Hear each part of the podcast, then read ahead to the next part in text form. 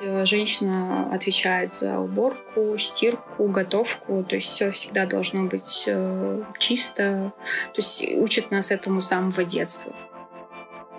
Через месяц мне сказал, что если бы не его мама, он бы на мне никогда не женился, он бы вообще не женился. Это новая рубрика подкаста «Трахбах», которая называется «We were on a break». Главной темой каждого выпуска будет расставание с партнером или с партнершей. Разные гости будут рассказывать о своем опыте, переживаниях и отвечать на странные вопросы. Меня зовут Стася Бурнашова. Я фотограф, я никогда ни с кем не расставалась. Поэтому мне очень интересно расставание у разных людей и что к этому привело.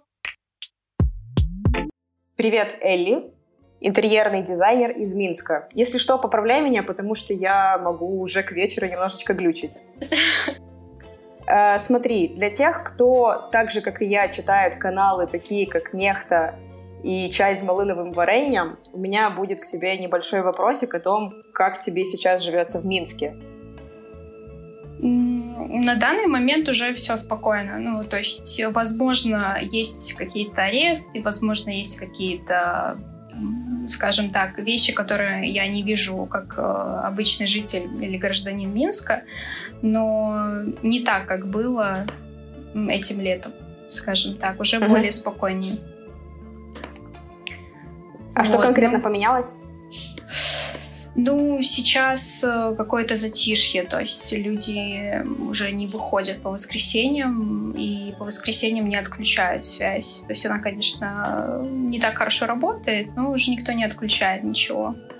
Потому что раньше каждое воскресенье отключали связь, и были демон... ну, были митинги, люди выходили. Сначала это были центральные улицы, потом это перешло во дворы. Ну, сейчас э, затишье такое небольшое. Угу. Ты имеешь в виду затишье в плане митингов или затишье в плане реакции властей?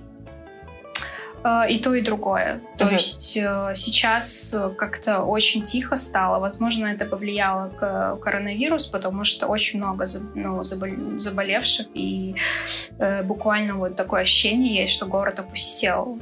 То есть вот ты ходишь по улицам, и как-то очень мало людей. Даже транспорт стал хуже ходить. Вот такое основное изменение в последнее время.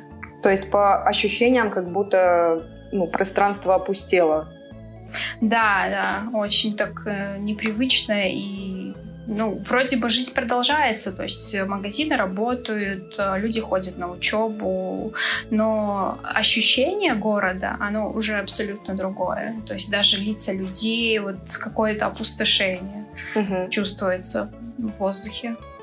А, кстати, для того, чтобы слушатели чуть лучше понимали, на самом деле Элли — единственная гостья, которую я знаю больше 10 лет, и я сегодня впервые узнала ее фамилию, потому что мы всегда знали только ники друг друга еще времен дайри и онлайн-дневников. Ну, я думаю, что ничего страшного, потому, потому что э, даже те, кто меня хорошо знает, не могут произнести мою фамилию правильно.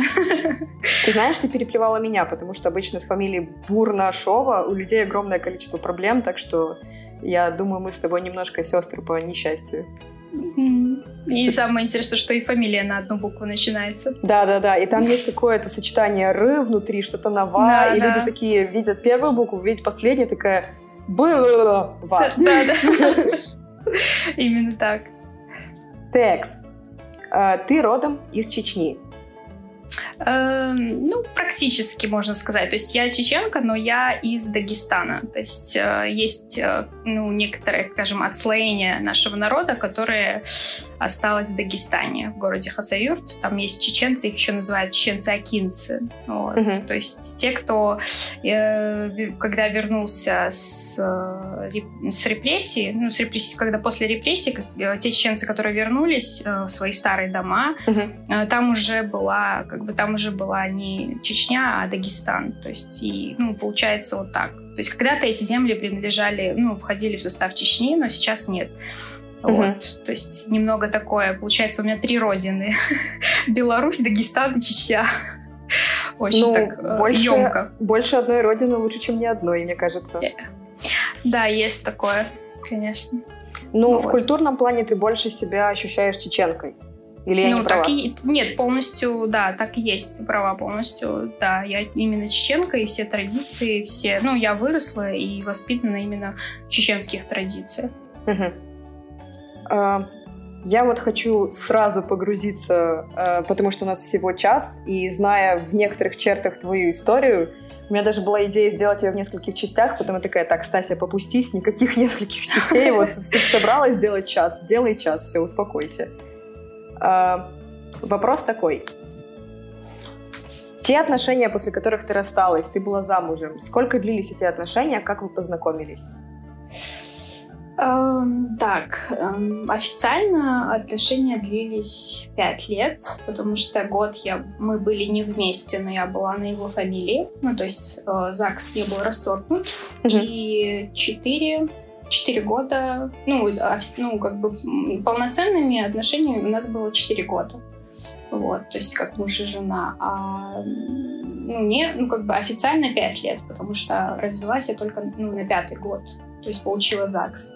Мгм. Ну, расторжение, свидетельство о расторжении брака я получила только через пять лет.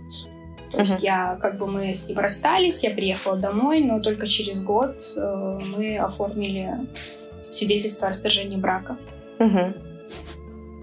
Вот. А, Кстати, у меня такой небольшой культурный вопрос. Учитывая, что люди в основном о других культурах практически ничего не знают, э, у меня вопрос.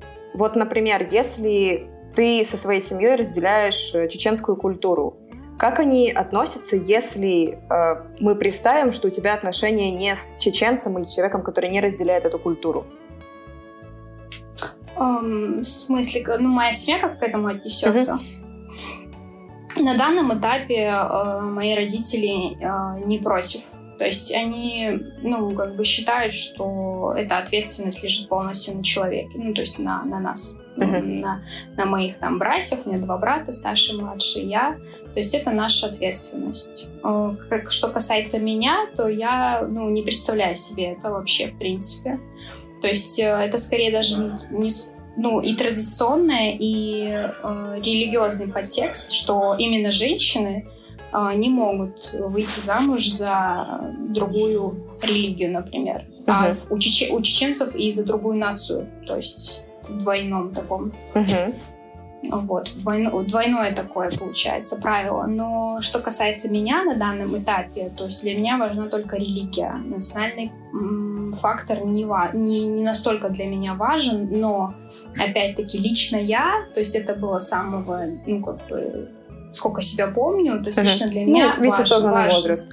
Да, то есть для меня важно именно, чтобы у человека была моя нация в бытовом отношении, то есть в бытовом плане мне будет проще. Мгм.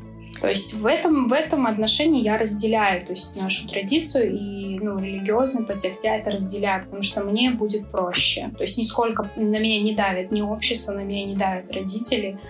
То есть и были, ну, как бы со мной пытались знакомиться мальчики здесь, ну, белорусы. Мгм. Вот, но, честно говоря, вот я себе не представляю жизни с ними, потому что у нас абсолютно разные культурные ценности, бытовые ценности, моральные. То есть, ну, моральные близки, конечно, но ну, белорусы, в принципе, очень хороший народ. То есть, но я не вижу именно жизни, именно быта с э, человеком другой национальности, потому что это сложно, то есть нужно будет подстраиваться. Ну, ты имеешь полное на это право, у тебя есть свои предпочтения, это такие же нормальные предпочтения, как, например, кому-то нравятся люди с- со светлыми волосами. Ну, Мне да, кажется, это примерно, нормально. Да, примерно так. Ну, сказать, что прям мои родители там что-то со мной сделают, нет. Слушай, ну это здорово, потому что я знаю примеры, когда не только в условно строгих э, культурных условиях не разрешают встречаться с людьми другой национальности. Это может даже идти речь э, даже просто о каких-то внутрисемейных ценностях, которые непонятно вообще откуда берутся, потому что их ни религии, ни национальностью вообще ничем нельзя объяснить. Поэтому очень здорово, что твои родители к этому так относятся. Ну, если совсем прям вот честно, да, то мой брак повлиял на это. Потому что, как бы, как раз-таки э, то, что те отношения, которые у меня были, они еще раз подтвердили то, что нельзя своим детям это запрещать. То есть, э, мой э, бывший муж как раз-таки был ага. именно из такой семьи, где это было запрещено. То есть родители э, сделали все, чтобы он не женился на девушке другой нации. И а... пострадала в итоге я. То есть это еще один такой пример угу. того, чем это может закончиться. Поэтому мои родители как бы э, ну, не будут запрещать моим братьям там делать выбор э, в сторону не нашей угу. национальности. Смотри, у меня вопрос. Э, твой муж чеченец, получается. И каким образом да. вы познакомились? Как это происходит э, в таких культурных условиях? Uh, ну, сейчас все очень просто. Сейчас есть Инстаграм. Uh-huh. Сейчас есть, э, там, я не знаю, ну, основное, как бы, через Инстаграм очень редко кто знакомится, то есть это очень смелый должен быть парень. Обычно uh, у нас знакомят через uh, родственниц. Э, через родственниц девушки, которая нравится, то есть или а... через сестру, например, если у парня есть родная угу. сестра, он просит ее, то есть вот мне нравится эта девушка, э, достань, пожалуйста, мне ее номер, допустим, либо парень сам находит девушку в Инстаграме и пишет ей, то есть uh разные способы. Но в мое время, когда я, когда я была младше, когда мне было, это был 2011 год. Uh-huh. А, да, как это у вас ну, произошло? У нас это произошло на свадьбе наших общих родственников. То есть, э, ну, каждое лето обычно мы ездили домой. И в этот раз тоже так получилось. Как только я сдала сессию, мы с мамой поехали на родину. И там так получилось, что как раз э, ну, предстояла свадьба наших общих родственников, где мы с мамой присутствовали. И на этой свадьбе э, меня заметили. То есть у нас там танцуют лезгинку, и как бы будущие родственники присматривают, э, присматриваются к девушкам, которые танцуют или вообще находятся в банкетном зале. Uh-huh. Вот. И так меня и приметила его семья. То есть они меня заметили, Э, подошли к моей маме, там сказали, что вот они рассматривают мою кандидатуру как невесту, и вот так это все и началось. Что, э, что касается нашего знакомства, то сначала были смс то есть ему дали мой номер, и мы начали общаться. Но с моей стороны общение было не очень хорошим, ну, то есть, скажем так, не очень охотным, потому что сам факт того, что я выхожу замуж, меня просто бесил. То есть я не хотела этого. Вот. Но потом у нас было пару встреч. Э, Перв... На первой встрече он мне не понравился. То есть это были как смотрины. Uh-huh. То есть это было у моей тети дома. То есть я сидела в комнате, его ждала, и он потом в нее, ну, как бы он зашел в комнату, и мы с ним разговаривали, общались. То есть мы так первый раз друг друга увидели. Uh-huh. Вот. Он был не намного старше меня, то есть мне было 18 лет, ему было 22. И нам обоим исполнилось, мне потом исполнилось 19 через пару месяцев, а ему 23. То есть вот такой вот возраст у нас был. И я помню, что он тоже страшно стеснялся. Вот, очень красный был, когда, ну, когда мы увиделись. Вот uh-huh. примерно так это произошло. А вот. у меня вопрос. Ты сказала о том, что тебе на тот момент не очень хотелось выходить замуж, что предполагает, как будто решение было принято за тебя. Это правильно звучит или нет? Э, ну, не совсем. Окончательное решение было принято мной, но это было, знаешь, типа, ну, может, они и правы, может, все-таки мне это нужно. То есть, скажем так, меня можно, ну, меня уговорили, но окончательно рискнула все-таки я сама. Угу. То, То есть заставить тебя все... не могли?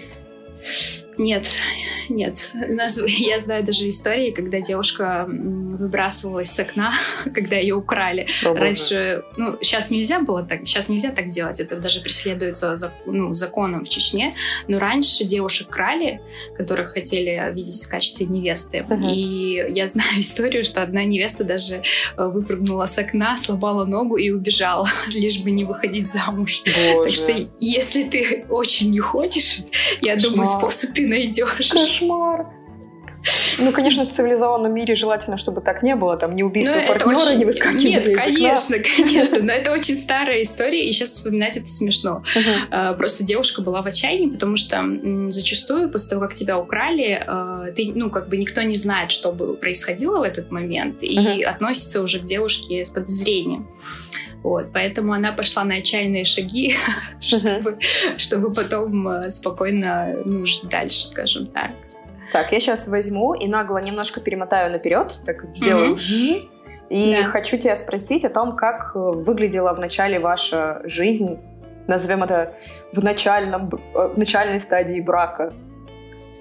Ну, честно скажу, первый месяц, первые там две недели мы жили э, в доме его семьи, то есть на родине. Вот. И пока мы там были, он относился ко мне очень внимательно, заботливо. То есть я не могу сказать.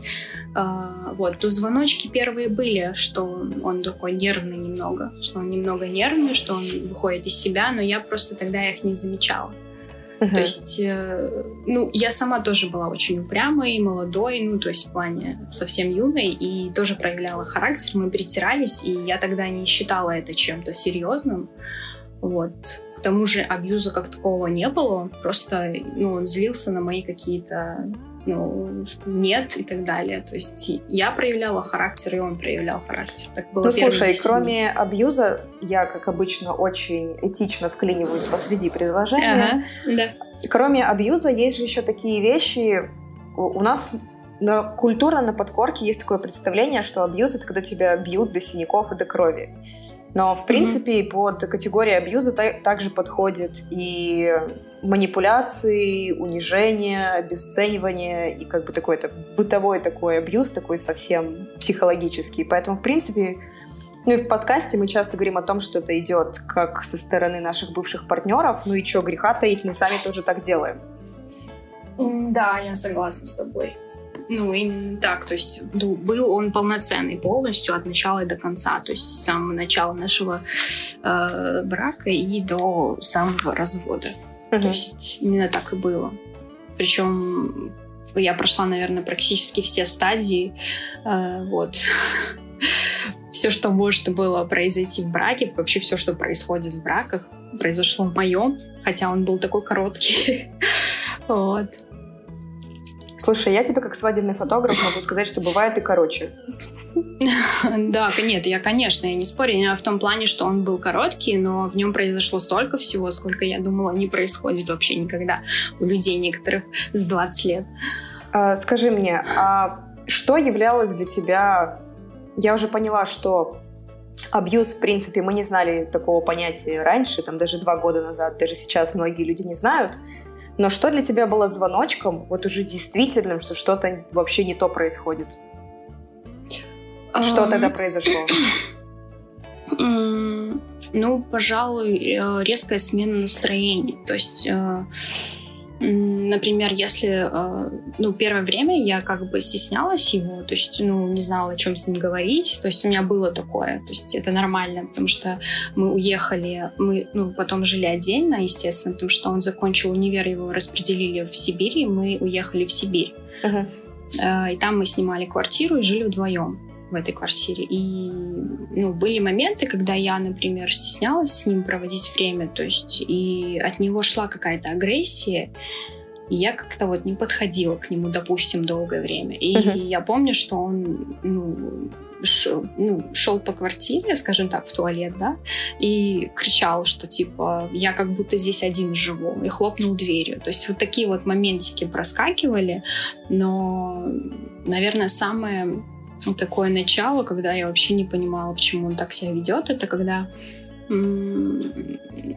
когда я хотела там, например, выйти куда-то, и я одевалась, ну, я вот оделась, uh-huh. и, ну, почему ты как чему оделась? То есть вот это, наверное, был первый такой uh-huh. абьюз с его стороны. Ему не, пон... ему не нравилась моя одежда, то есть он хотел видеть в качестве своей жены, эм, скажем так, бомбиту, да, как раньше говорили. Uh-huh. То есть Слушай, ну это такого... вкусовщина, то есть, видимо, он считал это каким-то идеалом. Э...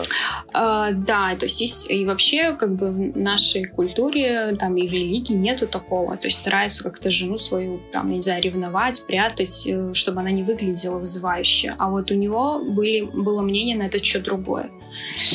То есть э, он хотел, чтобы я носила каблуки, там платье, красилась. Uh-huh. И в какой-то момент, то есть я даже ну, менялась под это, скажем так. Изменилась, чтобы э, подстроиться под него, и это было неправильно. То есть я пыталась всеми, способ, ну, всеми способами наладить наши отношения, то есть даже изменилась ради него. Не то чтобы изменилась, просто стала более женственной, скажем так. А, я хочу тебя спросить, а вот в отношениях, которые были, или, например, в последующих отношениях для тебя, ну, давай в частности про те, для тебя что являлось вектором? Э, культура и религиозные аспекты, с которыми ты выросла в плане твоего поведения и в плане твоего, твоих отношений с ним? Ну, то есть, как бы такой пример. Например, его, ты говоришь, что в вашей культуре не принято, если женщина выглядит слишком вызывающе. Это, в принципе, практически ни в одной культуре, мне кажется, так не принято издавна.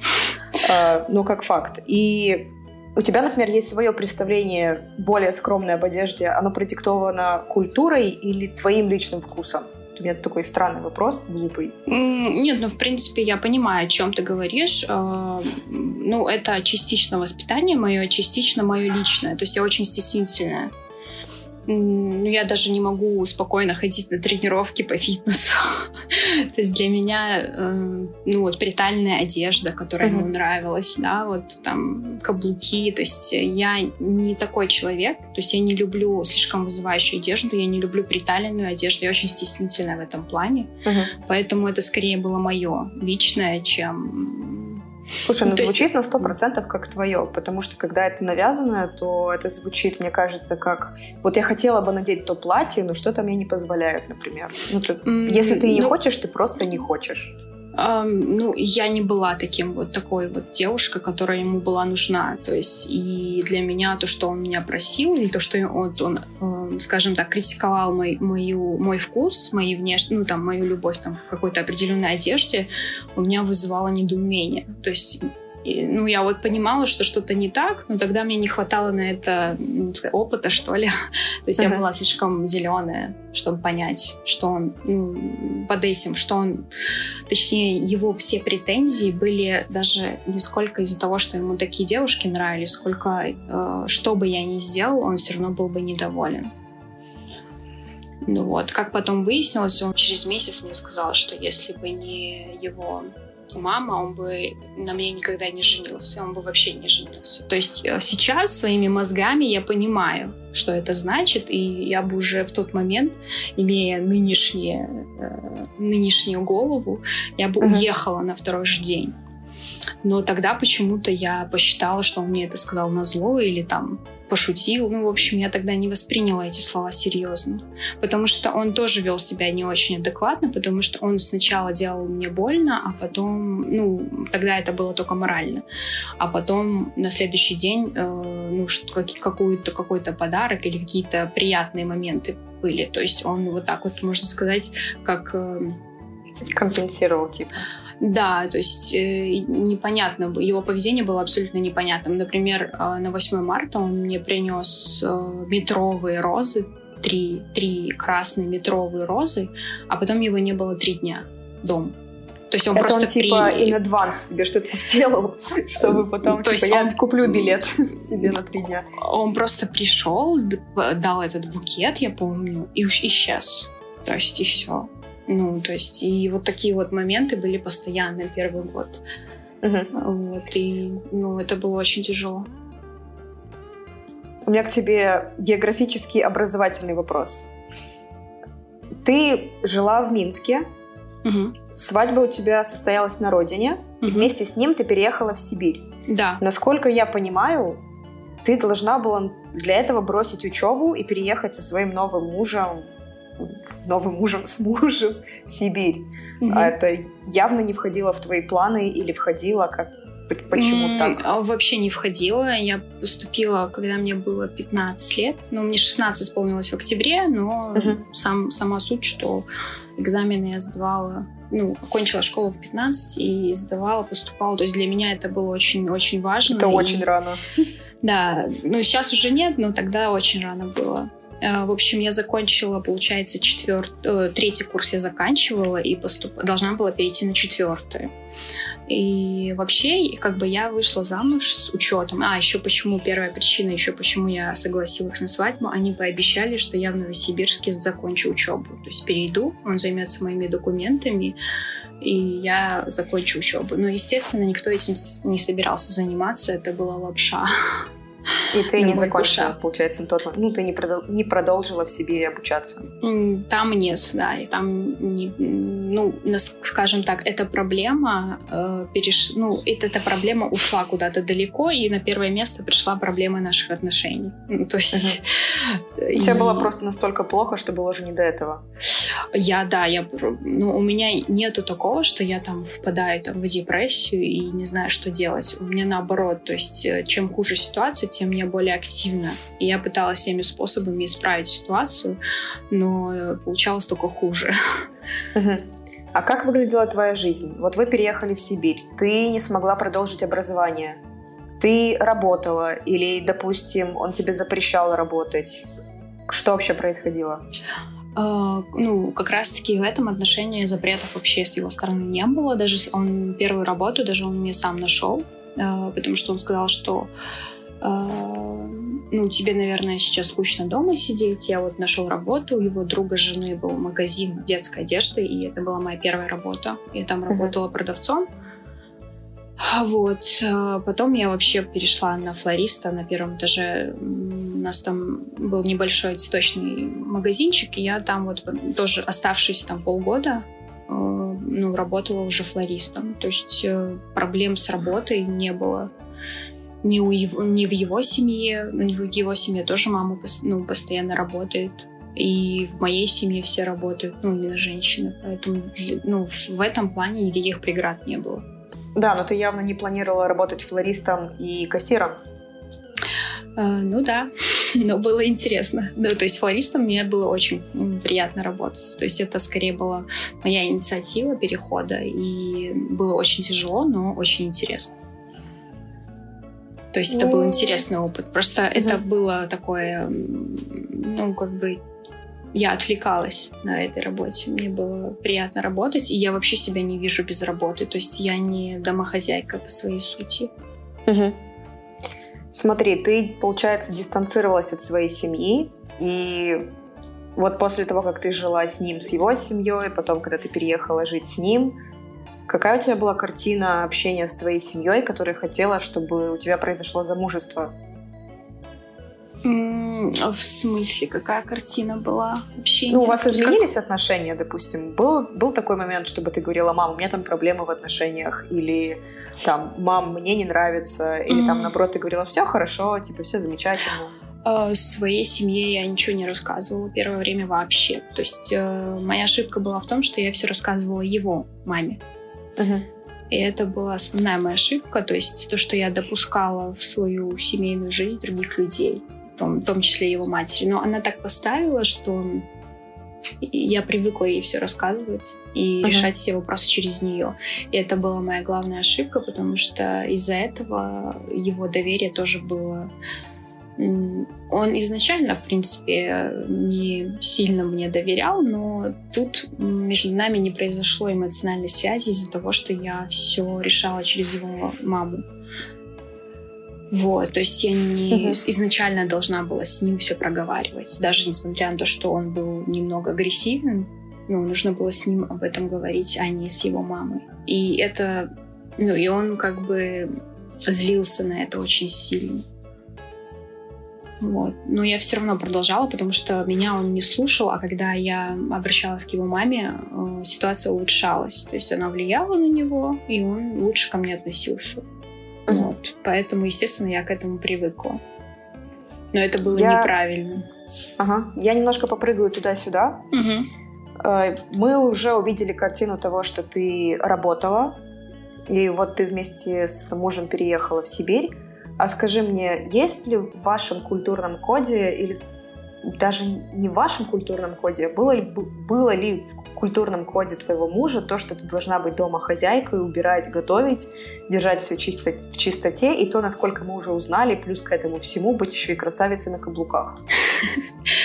В наших традиционных, э, именно в традиции чешской ну, нации, да, то есть э, женщина отвечает за уборку, стирку, готовку, то есть все всегда должно быть э, чисто, то есть учат нас этому с самого детства, то есть готов, ну, готовить, убирать это очень важно, то есть чеченские женщины отличаются очень сильной чистоплотностью, то есть uh-huh ну, сейчас я вот думаю, что в плане ну, скорости и всего остального это очень выгодно мне сейчас, потому что я быстро могу убраться благодаря тому, что я привыкла это делать с детства.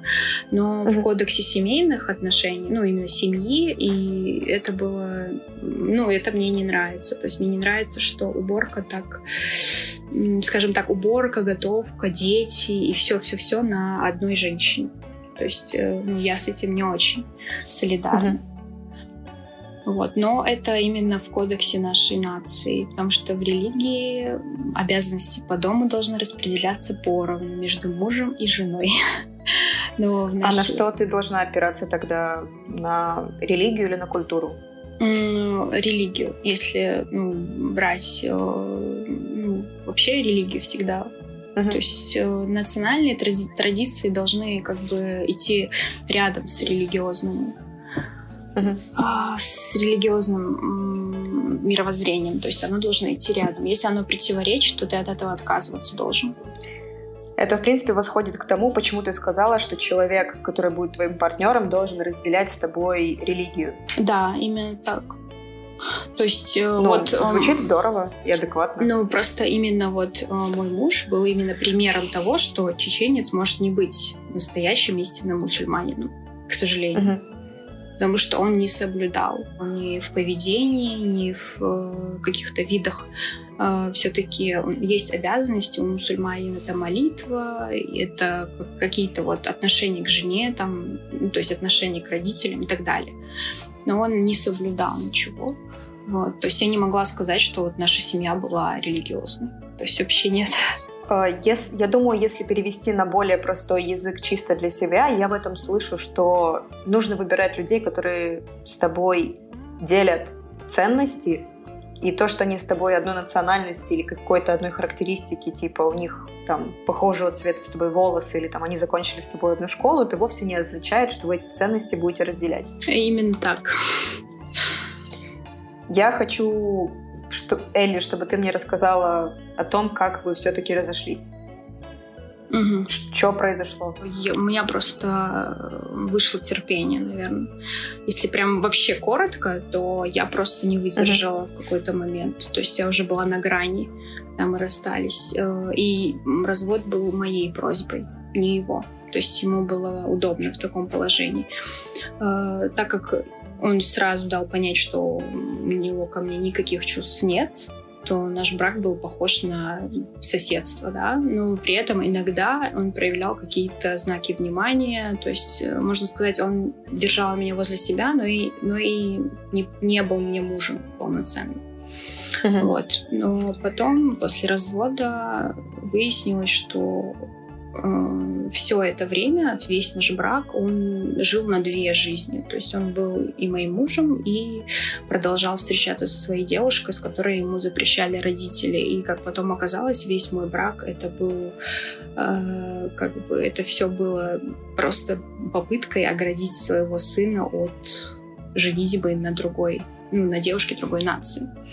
Угу. То есть э, родители, его родители считали, что стерпится, слюбится, и он ее забудет. Но получилось так, что он жил и со мной, и с ней.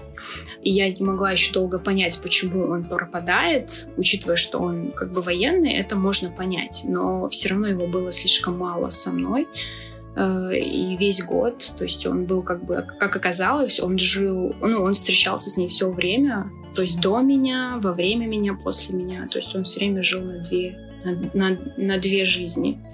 И в какой-то момент, э, когда мы с ним... Я еще тогда не знала о ней, но мы с ним поссорились, ну, точнее, мы с ним хотели разойтись, и якобы... Вы обоюдно хотели разойтись? Э, не совсем, мы просто повздорили, ну вот год мы прожили вместе.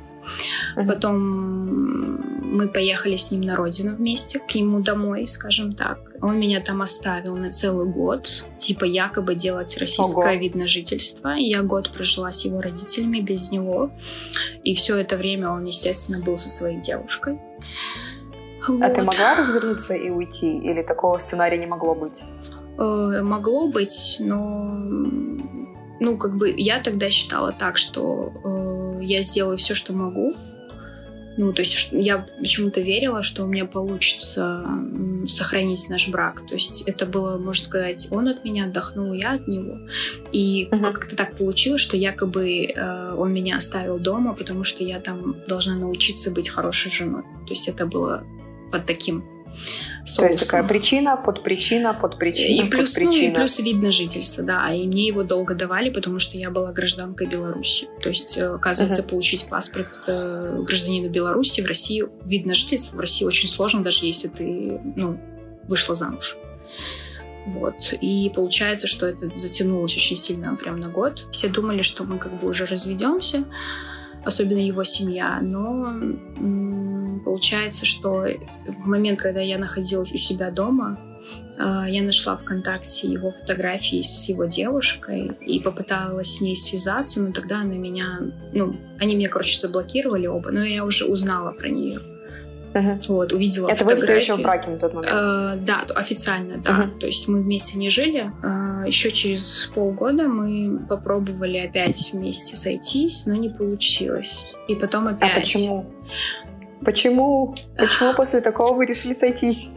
Э, не мы решили, наши больше наши э, его родители решали. Папина сестра, она не выдержала этой ситуации, она пошла к нему, устроила скандал, что если она дома сидит, то пусть разводятся. Но мы как бы муж и жена, но мы не вместе. Это ненормально. Вот. И вообще, в принципе, моя семья, мои, ну вот э, семейные ценности и связи, они помогли мне, ну помогли, точнее, ему сдерживать себя. То есть могло быть все еще хуже. Что ты имеешь в виду под тем, что он себя сдерживает? Э, ну, так получилось, в общем, что после развода эта девушка меня нашла. Перед нашим разводом я узнала, что она была беременна. Вот, она родила дочку и сказала, что после рождения дочери она очень сильно изменилась и решила меня найти. Потому что когда uh-huh. я ВКонтакте нашла их фотографии, то есть я же ей написала, она меня запомнила. И она мне написала. И вот так я узнала все. Вообще все. Вот абсолютно, начиная с того момента, как мы с ним поженились, они вообще не расставались. Она родила ему дочь, и он э, бросил ее беременную, получается, а меня потом вернул. Вот на этом моменте у меня начала отъезжать челюсть, потому что, ты, знаешь, ты так рассказываешь, такой, типа, пункт один, потом произошел пункт два, потом пункт три. А у меня, по-моему, еще после первого пункта просто челюсть отъехала, такая, что... А, в общем... Бросил ее беременную и ушел к тебе, чтобы что? Чтобы, наверное, не чувствовать себя виноватым или прикрыть это дело как-то. То есть он... Ну, я же знала об этом позже. Я же не знала этого всего. А он хотел с тобой семью? Ну, то есть, как бы вы провели вместе энное количество лет, и как бы у людей, особенно которые сошлись, тем более не на почве любви друг к другу, часто есть такая штука, что надо поскорее завести детей. Это было в ваших отношениях или нет? А, нет. Я и сама не хотела. Вот сразу после свадьбы я, мы с ним разговаривали, и я говорила, что я пока не готова, потому что я хочу учебу закончить был такой разговор. Ну, потом, естественно, мне захотелось, э, но... Угу. Вот я себе рисую эту картинку. Ты находишься энное количество времени в замужестве с человеком. Спустя некоторое время ты узнаешь, что он тебе изменяет. А вас же окружали люди, вас окружала семья. У тебя было такое ощущение, как будто об этом не знаешь только ты? Или кто тебя поддерживал вообще в эти моменты? Такое ощущение, что ты информационно была от всего отрезана. А, ну, можно и так сказать. Вообще у нас не было полноценных отношений. Если м, говорить об отношениях, то это были не отношения, uh-huh. это было что-то непонятно что. Ну, то есть мое отношение к нему было искренним. То есть я знала все его косяки, но при этом очень сильно любила его. Вот реально я сейчас вспоминаю, почему мне, ну, до сих пор вот бывает, я сейчас вот представляю, если бы он стоял передо мной, как бы мне было больно.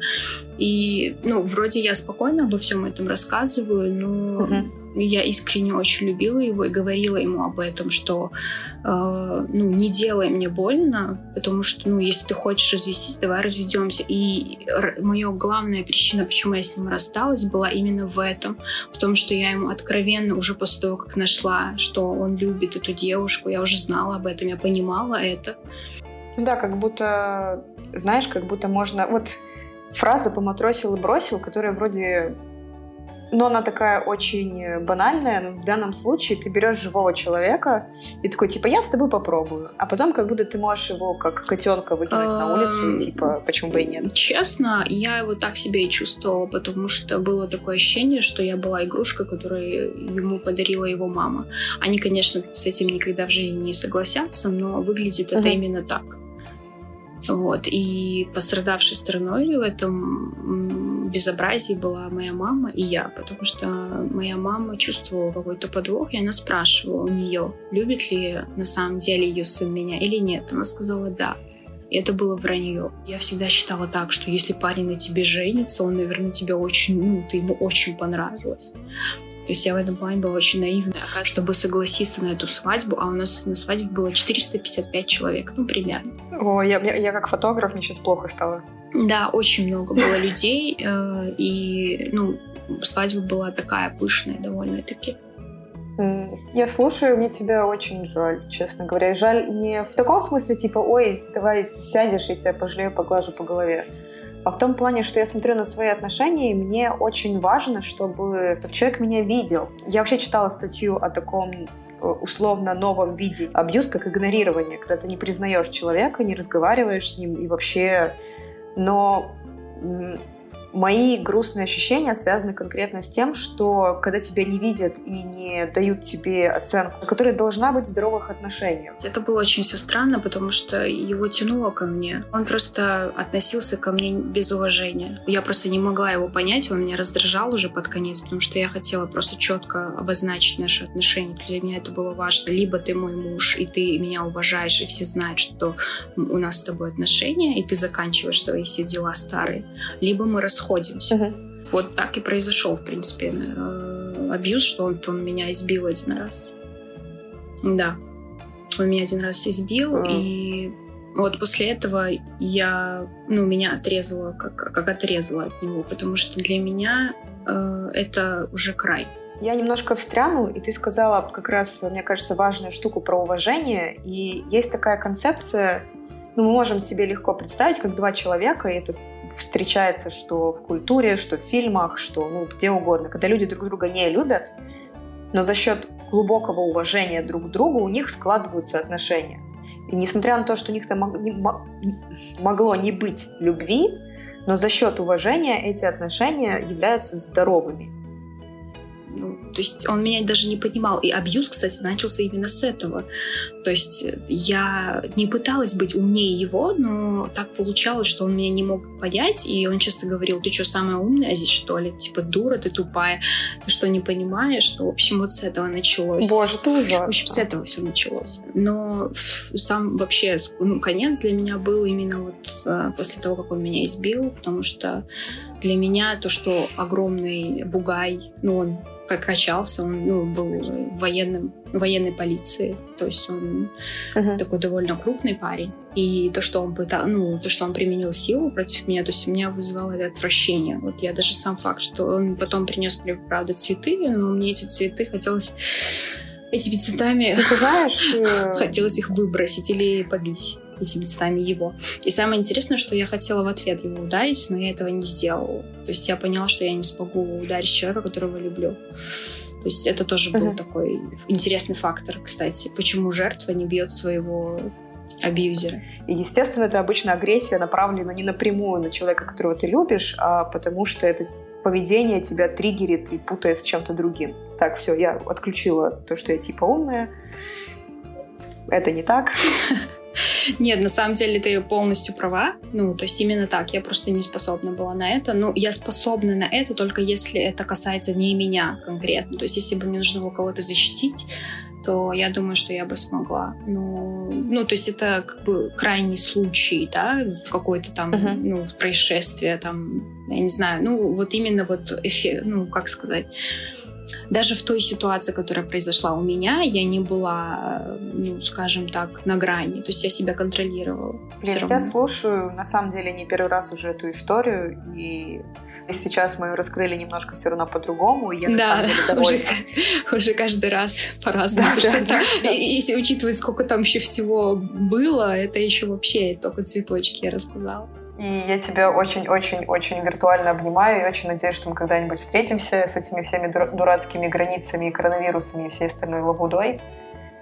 Или на нейтральной территории, или в Минске, кстати, куда я очень хочу поехать. Я там в последний раз была в 15 лет. Спасибо большое, Стася. Мне тоже очень было приятно с тобой общаться, и то, что мы продолжаем это делать спустя уже 13 лет.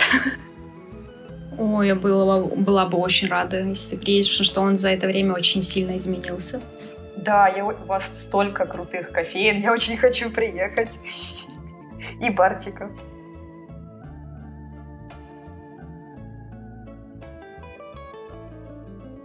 Наш подкаст можно слушать на Apple Podcast, в Spotify и на SoundCloud. Надеюсь, что я ничего не забыла. Забыла сказать. Э, оставляйте, пожалуйста, отзывы в Apple Podcast. Это было бы очень мило. И делитесь с друзьями, скидывайте в сторис или в Телеграме. В любом случае, огромное вам спасибо.